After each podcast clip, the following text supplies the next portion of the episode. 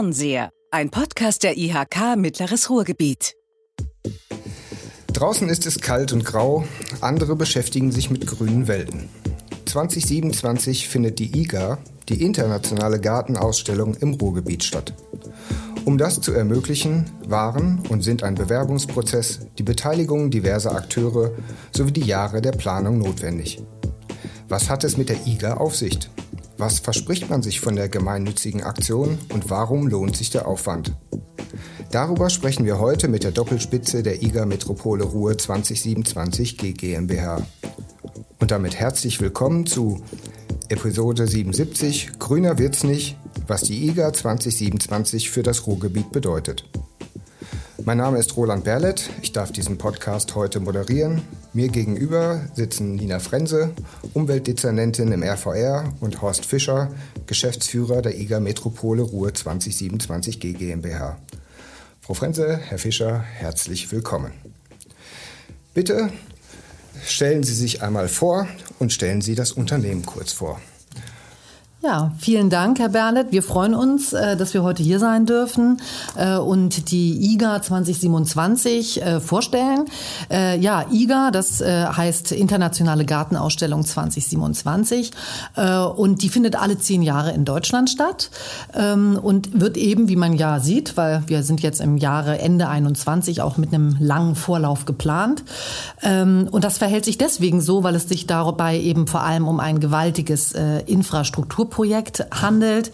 Ähm, denn wir entwickeln mit der Internationalen Gartenausstellung vor allem neue grüne Stadtquartiere und Landschaft hier im Ruhrgebiet ähm, und widmen uns auch der äh, Neugestaltung von Industriebrachen. Aber dazu kommen wir nachher sicherlich noch. so, das ist bei der Techniker, die äh, das Handy selber anhat. Gut. Ähm, ja, und äh, wir und das Ganze wird dann natürlich gekrönt äh, von einem großen Gartenfestival äh, im Jahr 27, sechs Monate lang. Und äh, jetzt können wir noch ein bisschen was dazu erzählen, wie quasi die Genese dieses Projekt ist, denn das hat, Ganze hat schon wesentlich früher angefangen. 2016 äh, haben wir uns beworben für äh, die äh, internationale Gartenausstellung. Das ist nämlich ein großer Bewerbungsprozess, haben eine Machbarkeitsstudie eingereicht. 2018 ist die dann bewilligt worden und äh, 2019 haben wir die GmbH gegründet ähm, und jetzt haben sie gerade die beiden Geschäftsführer, ich im Nebenamt und neben mir Horst Fischer im Hauptamt vor sich sitzen, sind also jetzt im zweiten ganzen Geschäftsjahr, Horst, ne, ist richtig. Äh, und äh, insofern schon voll im Doing und so ein bisschen zu dem, sag ich mal, äh, wie das ganze Projekt aufgebaut ist, äh, kommen wir sicherlich noch später dazu. Aber das vielleicht erstmal so als ersten Einstieg, um die Dimension des Projektes auch zu beschreiben. Wir äh, sozusagen sind eben in der ganzen Region unterwegs. Das Projekt ist dezentral, sonst sind ja Bundesgartenschauen und auch die letzte IGA in Berlin wann war die, Horst? 2017. 2017 äh, war an, nur an einem Standort. Aber wir sind hier eben an drei eintrittspflichtigen Standorten äh, und zwei weiteren Hauptstandorten und in der ganzen Region unterwegs. Aber dazu kommen wir bestimmt nachher nochmal. Ja, Herr Fischer, zwei Jahre voll im Amt. Äh, bitte stellen Sie sich kurz vor, vielleicht ein Kommentar zu den ersten zwei Jahren. Ja, also mein Name ist Horst Fischer, ich bin gelernter Gärtner, studierter Landschaftsarchitekt und habe dann auch noch ein Assessorexamen gemacht für Landschaftspflege und Naturschutz bei der Bezirksregierung Arnsberg. Und ich komme eigentlich aus der Nähe von Kassel, aber das war mein erster Bezug zum Ruhrgebiet. Sie wissen, die Bezirksregierung Arnsberg ist unter anderem auch für Bochum zuständig ähm, und andere Teile, die östlichen Teile des Ruhrgebiets. Ähm, und da habe ich schon einmal das Ruhrgebiet schätzen lernen. Das war vor etwa 20 Jahren. Und ich war dann zuletzt, bevor ich ins Ruhrgebiet vor acht Jahren gekommen bin, zehn Jahre bei der Stadt Oldenburg tätig unter anderem mit einem ganz tollen Projekt, nämlich der Horticultural Expo in Xi'an in China. Die dortigen Baumschulunternehmen hatten die Stadt angesprochen, sie wollten sich dort präsentieren. Und da hat mich ein Virus infiziert, ein sehr positiver Virus in dem Fall, äh, nämlich der Gartenschauvirus. Und ich habe mich dann vor acht Jahren beworben, äh, schon mit dem Fokus auf die internationale Gartenausstellung und begleite das Projekt seit acht Jahren beim, zunächst beim Regionalverband Ruhr und jetzt seit zwei Jahren in der IGA-Gesellschaft. Jetzt habe ich das bei Ihrem Werdegang gehört. Äh, ist es denn eine Voraussetzung, einen grünen Daumen zu haben, um diesen Job zu machen? Ähm, die Geschäftsführung einer solchen äh, internationalen Gartenausstellung beinhaltet natürlich auch sehr viele technische und rechtliche Themenstellungen. Das hatte ich mir vorher in der Dimension nicht so richtig vorgestellt. Ähm, ich muss sehr viel momentan über Steuerrecht lernen, äh, den Wirtschaftsplan erstellen und ähnliche Themen. Trotzdem ist es sehr gut und sehr wichtig, natürlich auch die gärtnerischen Themenstellungen zu beherrschen. Einer unserer Gesellschafter ist die Bundesgartenschaugesellschaft mit den entsprechenden Gartenbauverbänden, also den berufsständischen Organisationen im Gartenbau. Und um mit denen mit gleicher Sprache sprechen zu können, ist es schon sehr wichtig, auch gärtnerisches Wissen zu haben und später dann natürlich auch den Bau der äh, entsprechenden Ausstellungsinhalte zu begleiten also wichtig ist meines Erachtens schon ein Baumensch auch zu sein, ein Gartenbaumensch, ja. Ich glaube, wir sind, wenn ich das noch kurz beantworten, auch ergänzen darf, eine ganz gute Aufteilung. Horst Fischer ist ja tatsächlich, äh, hat sogar mal Gartenbau äh, gelernt, ne? also Gärtner von, und dann hinterher natürlich noch studiert. Ich bin von Haus aus Juristin und insofern sind wir in der Kombination, glaube ich, ganz gut aufgestellt. Und einen grünen Daumen habe ich über das Projekt auch entwickelt, muss ich sagen. Ähm, am Anfang, Horst lach nicht. am Anfang war das bei mir zu Hause im Garten noch nicht ganz so weit gediehen, aber tatsächlich über diese Beschäftigung äh, mit den Themen. Äh, mittlerweile werde ich auch hier vom Kollegen immer wieder gelobt, dass ich mich mittlerweile mit Staudenbeeten, Schattenbeet habe ich letztes Jahr angelegt. Also ähm, auch ich wachse an dem Projekt ganz persönlich, was den grünen Daumen angeht. Jetzt äh, wird das den Zuhörern, ja klar, wir sprechen äh, über die IGA 2027, das ist noch lange hin. Und manch einer äh, denkt jetzt wirklich nur an Bepflanzungen. Dem ist aber nicht so. Wir haben also einen langen Vorlauf und der erscheint mir auch äh, angesichts der Dinge, die da angedacht sind, äh, sehr nötig. Also ähm, geben Sie uns vielleicht einen Einblick, wie dieser Planungsprozess läuft und ähm, wo Sie da gerade stehen. Ist es noch sehr lange hin und man ist sozusagen entspannt oder zeichnen sich am Horizont schon bestimmte Prozesse ab, die mit Zeitdruck verbunden sind. Ich äh, glaube da an bestimmtes Planungsrecht oder äh, wie Flächen ähm, erworben werden, genutzt werden. Geben Sie uns einen Einblick in den aktuellen Stand, bitte. Ja, sehr gern. Ähm, die IGA beinhaltet, ähm, wir nennen das ein Drei-Ebenen-Modell. Ähm, wir haben die drei plus zwei Hauptstandorte, wie Nina Frense das eben erläutert hat. Wir haben aber auch noch eine interkommunale Ebene, die Ebene Unsere Gärten genannt, mit äh, Projekten der grünen Infrastruktur, des Städtebaus und des Tourismus und eine bürgerschaftliche Ebene, äh, die Ebene Mein Garten. Gerade die ersten beiden Ebenen sind Bauebenen, also die Zukunftsgärten und die Ebene unsere Gärten. Und jeder, der baut, ob ein Haus oder ein größeres Stadtentwicklungsprojekt oder ein grünes Projekt, weiß, dass die planerischen Vorbereitungen schon lange ähm, stattfinden müssen, bevor dann der erste Spatenstich kommt. Und in dieser Phase sind wir derzeit gerade. Die ersten Projekte werden begonnen umzusetzen, aber derzeit sind wir weitgehend noch in der Entwurfsplanung und auch, das ist für das Ruhrgebiet wichtig, in der Fördermittelakquise. Es sollen insgesamt etwa Projekte in einer Größenordnung von 170 Millionen Euro. Das ist eine große Summe, verteilt auf das Ruhrgebiet, aber dann doch wieder auch ähm, bewältigbar.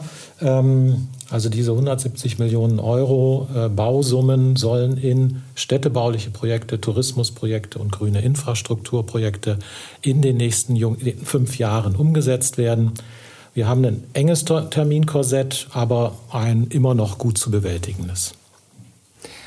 Nun kommen wir vielleicht mehr zum Inhalt, ähm, vielleicht auch nochmal mit Bezug auf diese drei Ebenen und auf die erste Ebene.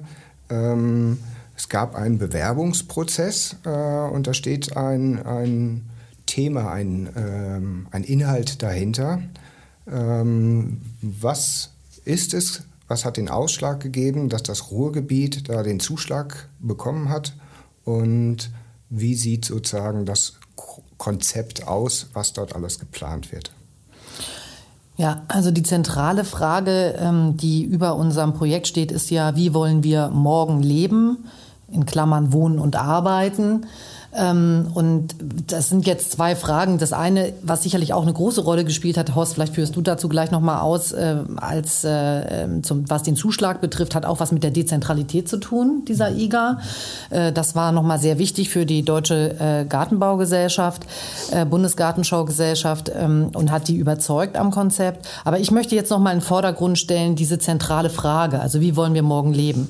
Ich bin der festen Überzeugung, dass nach den großen Dekadenprojekten der IBA ähm, in den äh, Ende der 80er Jahre äh, und dann der Kulturhauptstadt 2010, das nächste große Dekadenprojekt, die internationale Gartenausstellung, das beste Projekt ist, was das im Ruhrgebiet passieren kann, weil es nämlich diesen Transformationsprozess, in dem wir uns jetzt gerade befinden, ähm, genau trifft. Ähm, es beschreibt quasi genau die Themen, nämlich Klimawandel, Klimaanpassung, neue grüne Wohnquartiere, all die Herausforderungen, denen wir uns hier im Ruhrgebiet Ruhrgebiet jetzt sowieso widmen wollen und müssen. Ähm, und deswegen ähm, passt es so wunderbar in die Zeit. Und äh, wir betrachten die internationale Gartenausstellung, das hatte ich am Anfang auch schon mal anklingen lassen, ja insbesondere nicht als, ein, als eine Gartenschau, wo, wo man sich dann, das kann man auch, sich die nächste Rosenzüchtung angucken, das soll man auch. Ähm, und auch dieses Publikum gibt es natürlich noch in 27 und das haben wir auch mit im Blick. aber vor allem geht es uns darum, dass wir die internationale Gartenausstellung auch auch schon auf dem Weg dahin als eine Art Laborsituation betrachten, in der wir uns eben neuen Zukunftstrends, ob das Mobilität betrifft, ob das neue Wohnquartiere betrifft, ähm, anschauen und äh, auch zum Beispiel neue Formen von urbaner Landwirtschaft, urbanes Gärtnern. All das sind Themen, die wir auf dem Weg dahin mit den Menschen der Region diskutieren wollen und dann eben im Jahr 27 auch in unseren großen Schaugärten zeigen wollen. Dieser nachhaltige Aspekt der IGA war eigentlich auch der Hauptfaktor, warum wir den Zuschlag in der Bewerbung bekommen haben. Also es geht nicht nur um dieses halbe Jahr des Events, des kulturellen Events und der Gartenausstellung, sondern es geht um nachhaltige Stadtentwicklung oder nachhaltige Regionalentwicklung. Und das ist besonders positiv bei der Bundesgartenschaugesellschaft angekommen. Ähm, natürlich mit Standorten, die derzeit noch zum Teil Industriebrachen sind hier im Ruhrgebiet und die nachhaltig entwickelt werden sollen. Stichwort nachhaltige Mobilität. Herr Fischer, was passiert denn da? Was verstehen Sie darunter?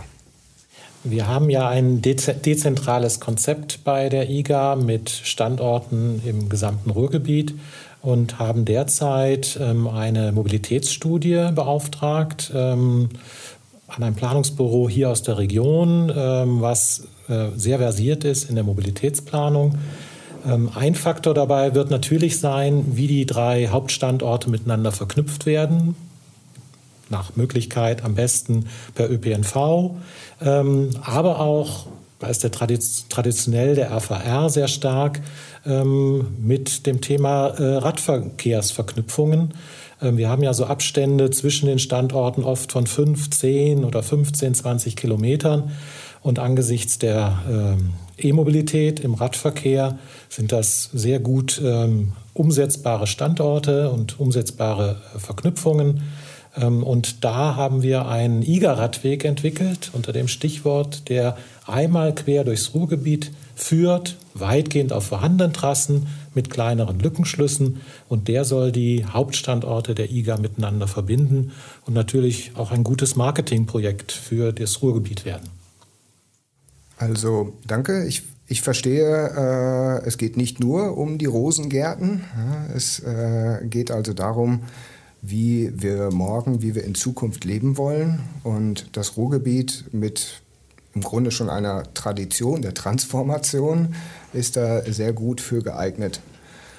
Vielleicht äh, können wir zu den Zukunftsgärten etwas sagen, damit dem Hörer auch klar wird, was dort eigentlich geplant wird, in welchen Dimensionen äh, man dort vorgeht.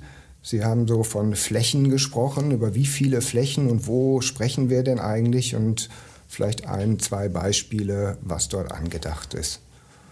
Ich kann das, ich sage drei Sätze im Groben und dann würde Horst Fischer vielleicht noch mal ein bisschen ergänzen. Der ist in den Wettbewerbsflächen viel, viel tiefer drin als ich. Ähm, aber es ist so, dass wir eben drei Hauptstandorte haben, Gelsenkirchen, Dortmund äh, und Duisburg. Und wir sind mit unseren Projekten immer dort, vor allem in den Stadtteilen, äh, die auch einen gewissen Entwicklungsbedarf haben. Das heißt, ähm, wenn wir in Dortmund sind wir auf dem Gelände oder auf den benachbarten Grundstücken der ähm, äh, der äh, Kokerei Hansa.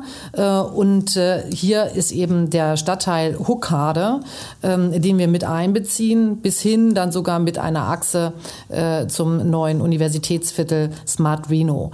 Und das, was dort passiert, ist eben, dass wir quasi einen Stadtteil entwickeln, der bisher, ähm, sag ich mal, will nicht sagen, ähm, unterentwickelt ist, aber wir versuchen hier den Stadtteil mit einzubeziehen, ein neues grünes Quartier zu entwickeln, gemeinsam dann auch noch mit Gewerbeflächen, äh, die einem Energiecampus in Dortmund äh, und schlagen auch noch eine Brücke zu einer ehemaligen Mülldeponie, die aber schon jetzt ein Erholungsort ist, weil auf dem Deusenberg kann man auch schon jetzt ein bisschen spazieren gehen, aber eben noch nicht so, wie wir das vorhaben, um das zu und, und wie wir das verbinden eben mit diesem neuen Ausstellungsgarten. Und was auch äh, in Dortmund ganz spannend ist, ist, dass wir da jetzt ein Landschaftsbauwerk, nennt sich das dann immer so nett, ne? aber in Wirklichkeit ist das, wow, da ist auch was verklappt worden von der RAG irgendwann mal, ne? kann man das schon sind so Altlasten. sagen. Das sind Altlasten. Das darf man so offen sagen. Genau. Und genau das ist ja das, womit sich die IGA eben auseinandersetzt. Ne? Wir können ja diese Flächen nicht einfach unberührbar liegen lassen, so, sondern wir wollen das für die Menschen wieder zugänglich machen. Und auf diesem äh, Landschaftsbauwerk äh, wird eben ein Park gestaltet äh, mit Spielplatz und allem drum und dran, ähm, der eben dann äh, für die Menschen auch in Huckade ein ganz neues äh, Erholungsort ist, direkt vor ihrer Haustür. Und ähm, in Duisburg und Gelsenkirchen, da kannst du vielleicht noch mal ein bisschen was zu ausführen, Horst? Sehr gern. Also auch dort ähm, ehemalige Standorte, die durch Bergbau oder durch Stahl geprägt sind.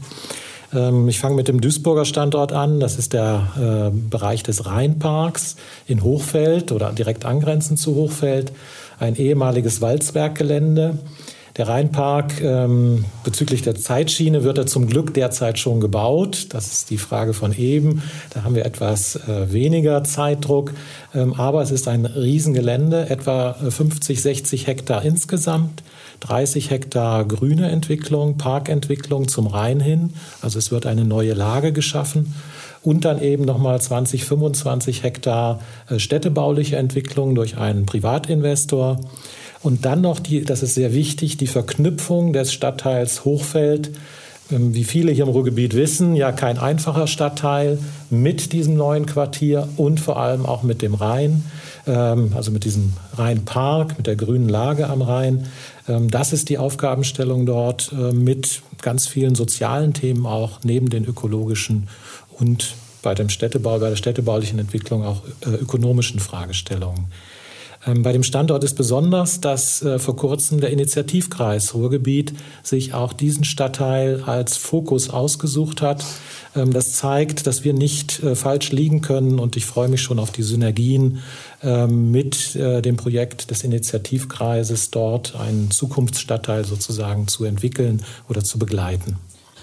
Am, Im Stadtteil Duisburg werden wir ja, glaube ich, im Science Center, wenn ich das richtig habe im Kopf, da werden wir eben auch insbesondere neue Technologien zeigen, dann 27, die sich mit dem Thema äh, Klimaresilienz äh, und anderen Themen, äh, grünen Themen äh, auseinandersetzen werden, weil Sie auch noch mal gefragt haben, was sind so Alleinstellungsmerkmale und was mir, was ich in Dortmund eben gerade äh, noch äh, ergänzen möchte zu Dortmund ist, dass da das Thema Mobilität auch eine große Rolle spielt und wir eben da jetzt schon planen, planen, dass wir eine Mobilitätsachse vom, von der Kokerei Hansa äh, gegebenenfalls bis Smart Reno, das wissen wir noch nicht ganz, aber mindestens auf dem Ausstellungsgelände äh, zeigen wollen. Und da eben geht es um Schienen, äh, solarbetriebenen Schienenverkehr. So viel darf ich vielleicht schon verraten. Äh, und wir sind da natürlich noch, haben ja noch ein paar Jahre, um das weiterzuentwickeln. Genau. genau. Ja. Vielleicht noch zuletzt Gelsenkirchen.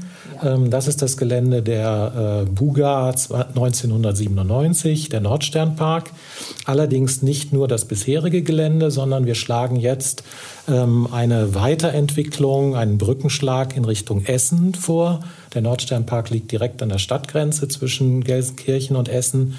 Und, und uns ist sehr wichtig, die entlang der Emscher eine neue Grünachse zu entwickeln, auch in Richtung eins der größten äh, städtebaulichen Entwicklungsgebiete, die nach der IGA kommen werden, nämlich des Gebiets Freiheit Emscher. Über 1000 Hektar ehemalige Kohlenlagerflächen im Norden von Essen und im Süden von Bottrop werden äh, umgewidmet, werden neu entwickelt. Und vorlaufend soll eben da schon, sollen Fußradwegeverbindungen, soll eine grüne Anbindung entstehen.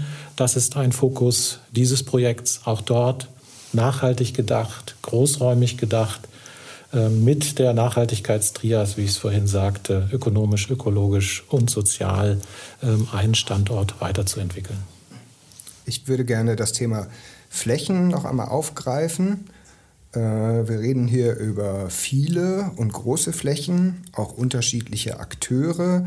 Ähm, wie ist das, wenn Sie dort jetzt etwas planen? Hm, kaufen Sie die Flächen oder mieten Sie die? Äh, ähm, führen Sie unsere Zuhörer mal ein, wie dieses Prozedere ist.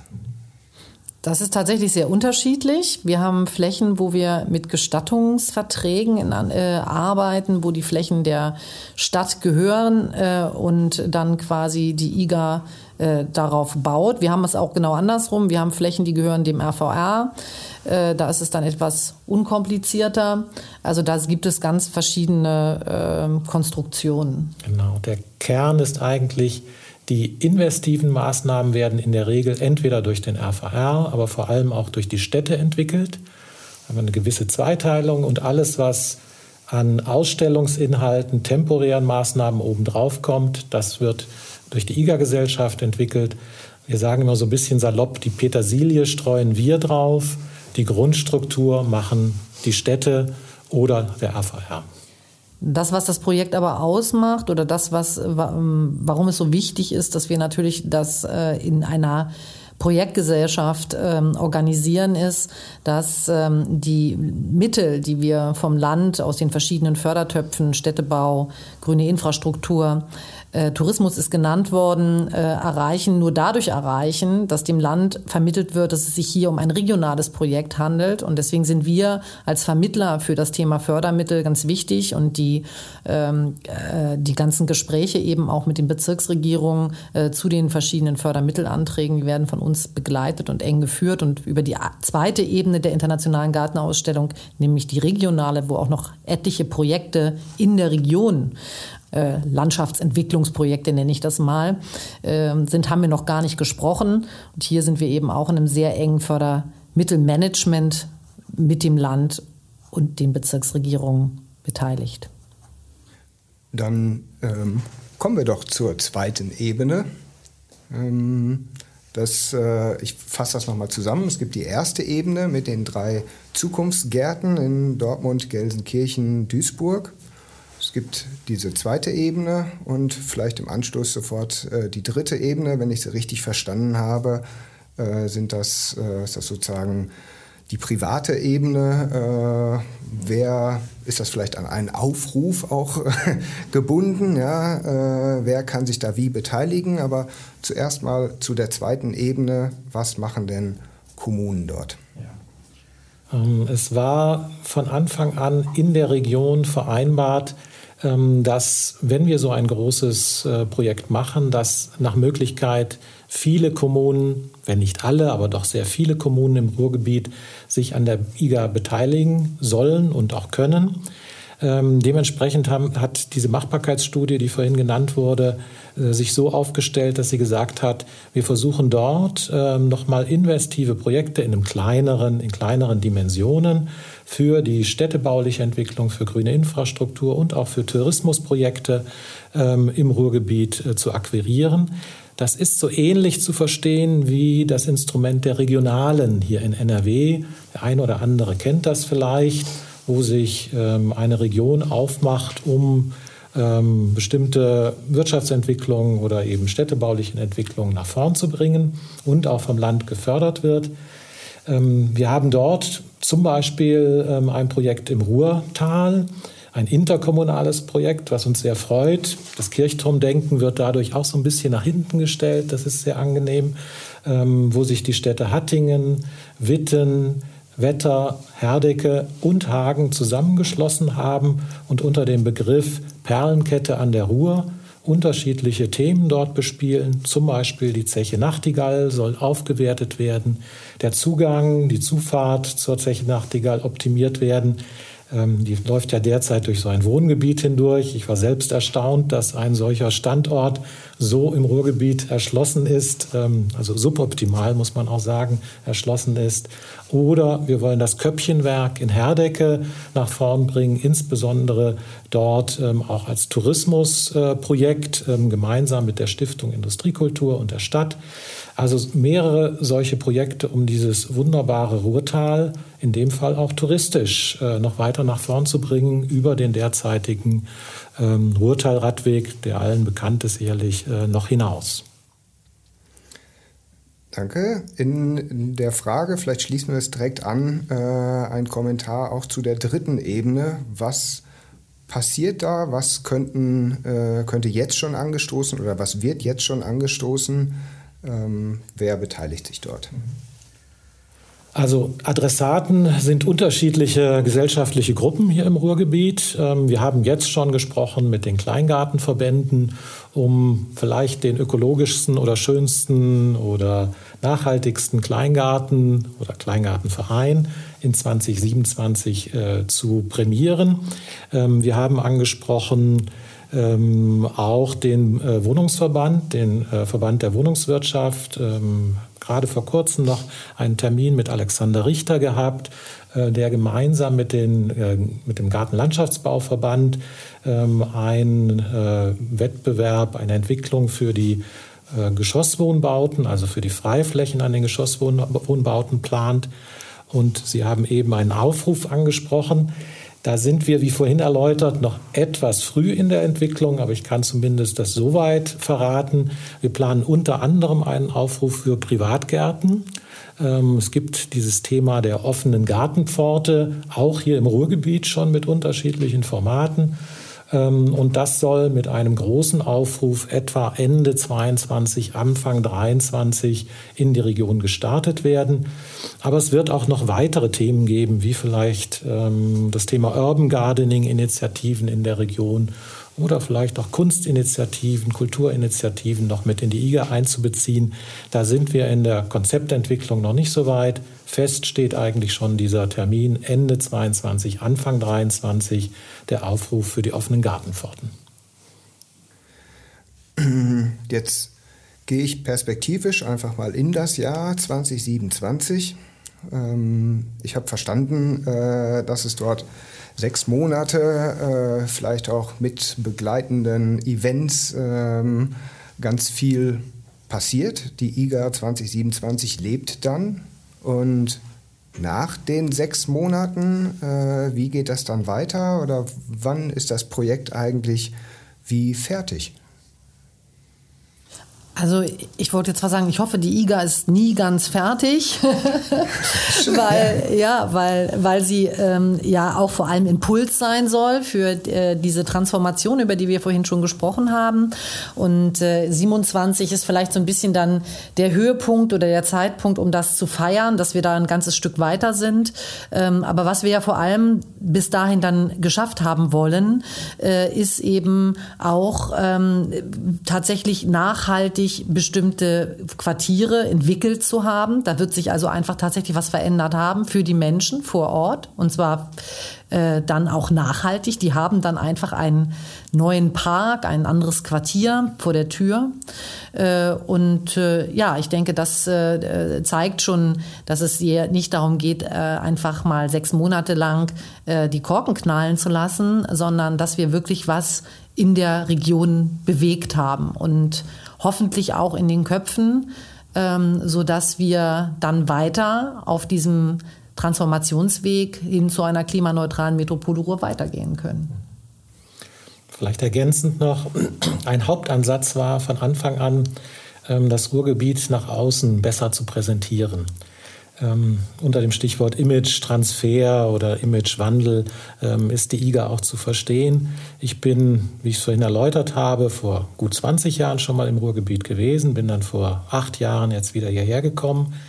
Und ähm, die Außenwahrnehmung des Ruhrgebiets ist leider noch nicht optimal. Das muss man ehrlich sagen. Das zeigen auch Studien.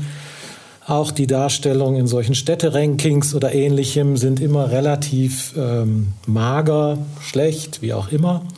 Ähm, da wollen wir dran arbeiten, sowohl an der Infrastruktur einiges zu verbessern, aber auch ähm, schlicht das zu präsentieren, was sehr gut ist im Ruhrgebiet. Ich habe vorhin das Ruhrtal genannt. Es ist eine traumhafte Situation an ganz vielen Stellen, wenn man dort im Ruhrgebiet entlang fährt. Und niemand würde eigentlich vermuten, dass das Ruhrgebiet auch ist. Der Seeadler ist ja jetzt äh, das Wahrzeichen, das neue Wahrzeichen des Regionalverbandes Ruhr. Und das ist es nicht umsonst, sondern weil tatsächlich nach äh, 200 Jahren äh, kein Seeadler im Ruhrgebiet, der jetzt wieder hier brütet. Und das äh, quasi darf man dann auch einmal ähm, quasi über so ein großes Projekt äh, den Bayern und den Hamburgern erzählen, die eben tatsächlich in Teilen immer noch glauben, dass bei uns äh, die Wäsche schwarz wird, wenn man sie raushängt. Und ich glaube, dafür ist das Projekt wunderbar geeignet. Und den wirtschaftlichen Effekt, äh, Horst, du hast den jetzt noch nicht erwähnt, den darf man natürlich auch nicht vergessen, wenn man über das Thema Nachhaltigkeit spricht.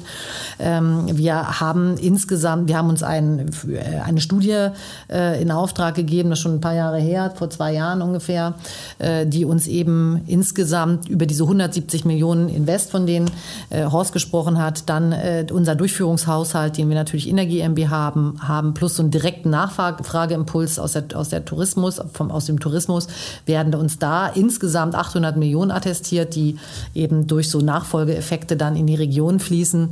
Äh, und das, also insgesamt 800 Millionen, das natürlich auch nicht zu unterschätzen und sicherlich auch für die Hörer hier dieses Podcasts nochmal interessant, ähm, äh, was das eben dann sicherlich auch für einen Impuls für den Mittelstand ähm, äh, hoffentlich geben wird. Ich kann das aus der eigenen Erfahrung bestätigen, habe länger in Bayern, in Augsburg gelebt und das, was nördlich der Donau ist, äh, äh, ist schon sehr weit weg und das Ruhrgebiet äh, hat leider nicht ähm, den gleichen Stellenwert, wie ich es als Kind des Ruhrgebiets sehe. Der, äh, ich bin sehr gerne hier wieder zurückgekommen und fühle mich hier sehr wohl. Und es ist schön, wenn wir unsere Kultur, unser Verständnis auch Menschen näher bringen, die hier nicht wohnen. Daran angeknüpft die Frage mit dem Tourismus. Ähm, andere kleinere Dinge wie eine Landes- oder Bundesgartenausstellung müssen sich immer an den Zuschauerzahlen messen lassen. Ähm, wie steht das hier und äh, wie ist es mit Tourismusangeboten vielleicht verknüpft? Ähm, wir haben vor vier Jahren nachfolgend zu der Machbarkeitsstudie eine Besucherprognose erstellen lassen. Das war natürlich auch wichtig für ähm, die, den Wirtschaftsplan der Gesellschaft.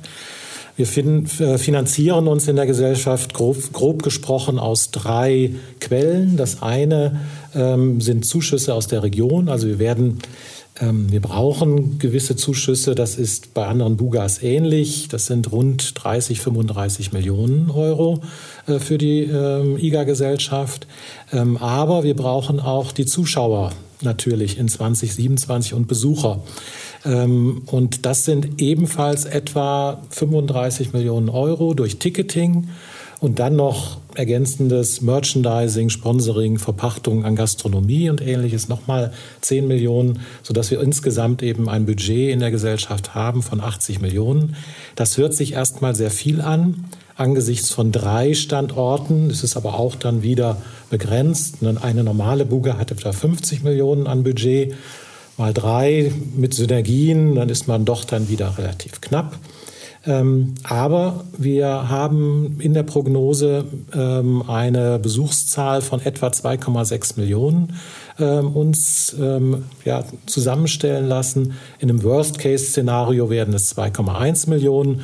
Im Best Case oder in einem guten Fall ähm, 3 bis 3,5 Millionen. Alles sehr konservativ äh, gerechnet.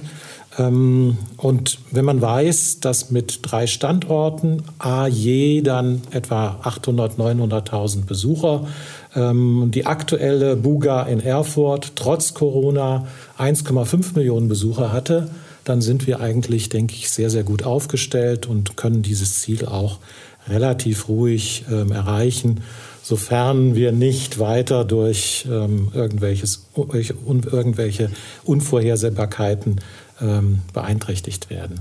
Und diese 2,6 Millionen Besucher sollen natürlich ein attraktives Ruhrgebiet erleben und nach Möglichkeit immer wieder kommen. Gerade zum Beispiel ins Ruhrtal, aber auch in die dann renaturierte Emscher Zone oder auch an die Lippe. Also die IGA 2027 findet im Ruhrgebiet statt. Jetzt haben wir ein ganz eigenes Verständnis, äh, wir im Revier. Aber äh, das Ruhrgebiet zeichnet sich ja durch bestimmte Dinge aus. Vielleicht erläutern Sie die Potenziale, die im Ruhrgebiet liegen und warum wir da den Zuschlag bekommen haben. Das Spannende am Ruhrgebiet ist ja vor allem, dass wir eben eine polyzentrische Region sind, so heißt das dann immer so fachtechnisch. Das bedeutet, dass wir eben nicht wie Paris, London oder Berlin äh, eine Megacity sind, sondern dass wir uns dann im Prinzip doch wieder auf relativ großem Raum verteilen. Und das Unglaubliche ist, und das, das denkt man ja gar nicht von außen, dass wir hier im Verbandsgebiet tatsächlich 73 Prozent Freiraum haben. Und im urbanen Raum, also quasi äh, in der, in der Kernzone des Ruhrgebiets, immer noch 53 Prozent Freiraum. Das heißt, das, was unsere Städte hier eigentlich miteinander verbindet, sind diese Grünräume, ist das Grün zwischen den Städten. Und in diesem Projekt der Internationalen Gartenausstellung geht es ja genau darum, über Radwegeverbindungen, über diese grünen Quartiere, über diese Parks und Gärten, die Städte Städte miteinander zu verbinden. Und das ist ja ein großes Thema bei uns. Das heißt, was, wie, wie, wohinter kann sich eigentlich diese Region ver versammeln, vereinen? Und das hat es immer gezeigt, dass es die großen Dekadenprojekte waren. Ob bei der IBA, bei der Kulturhauptstadt, so eben jetzt auch bei der Internationalen Gartenausstellung. Hier wirken alle Städte miteinander gemeinsam zusammen für ein großes Ganzes. Ja, jetzt äh, sagen wir ja gerne wir im Revier und meinen das Ruhrgebiet. Das ist der Podcast des IHK Mittleres Ruhrgebiet. Von daher vielleicht noch, äh, Sie haben Hattingen angesprochen und Witten, ähm, nördlich bei uns im Kammerbezirk, Herne und hier natürlich Bochum. Gibt es da ein, zwei Projekte, die Sie den Lesern oder den Hörern quasi äh, schmackhaft machen können, was sie da erwartet? Ähm, wir hatten vorhin von den drei Hauptstandorten gesprochen und noch zwei ergänzenden auf der ersten Ebene, zwei ergänzenden Zukunftsgärten. Wir haben die sehr schöne Situation, dass ähm, auf dieser ersten Ebene der Zukunftsgärten ein Standort bereits ja, in der Entwicklung ist, fast fertig ist. Das ist der Standort Emscherland ähm, zwischen Castrop-Rauxel und Recklinghausen gelegen. Ähm, dieser Standort war eigentlich eine Landesgartenschaubewerbung, war dann leider dort nur an der zweiten Stelle. Also anstelle von Camp Lindfort in 2020 ähm, wäre es zu realisieren gewesen. Aber das Land hat dann doch auch Fördermittel in diesen Standort hineingegeben. Und die Emscher Genossenschaft äh, baut dort derzeit einen etwa 20, 25 Hektar großen Park, ähm, quasi auch als Signal für die neue Emscher, für die Emscher Renaturierung. Auch dieser Park wird präsentiert werden. Und ähm, wir haben noch so ein besonderes Projekt, da möchten wir noch nicht so ganz viel drüber erzählen, in Bochum. Ein sehr nachhaltiges Projekt, was sich äh, mit der Grünzugsentwicklung im Ruhrgebiet beschäftigt.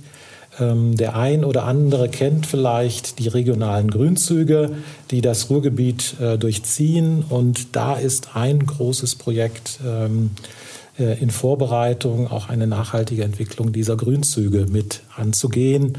Soweit derzeit noch in einem frühen Stand. Ähm, Sie merken auch da, Nachhaltigkeit ist ein großes Thema. Und die regionalen Grünzüge im Ruhrgebiet ähm, sind sehr, sehr wichtig aus Klimaschutzgründen, Biodiversitätsgründen, aber natürlich auch als Erholungsflächen für die Menschen. Das sind, ähm, so ist ein wichtiger Fokus für uns. Herr Fischer, erstmal herzlichen Dank, Frau Frense. Ich habe jetzt schon ähm, ganz viel gelernt und bin mega neugierig, was denn da so alles passiert. Ich hoffe, unsere Zuhörer sind ebenfalls neugierig geworden und freuen sich auf das Projekt. Vielleicht noch ein Hinweis, äh, wenn man denn den weiteren Verlauf verfolgen will. Wo äh, schaue ich danach? Wo gibt es die Informationen? Ähm, bitte eine kurze Stellung dazu. Ja, am besten geht das natürlich über unsere Website, nämlich iga2027.ruhr.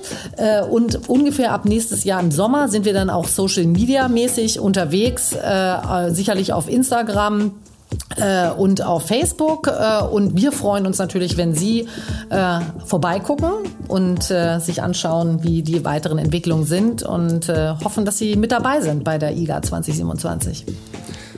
Ja, Frau Frense, Herr Fischer, ich bedanke mich für das Gespräch. Ich bin sehr neugierig und hoffe auch unsere Zuhörer konnten etwas mitnehmen. Vielen Dank.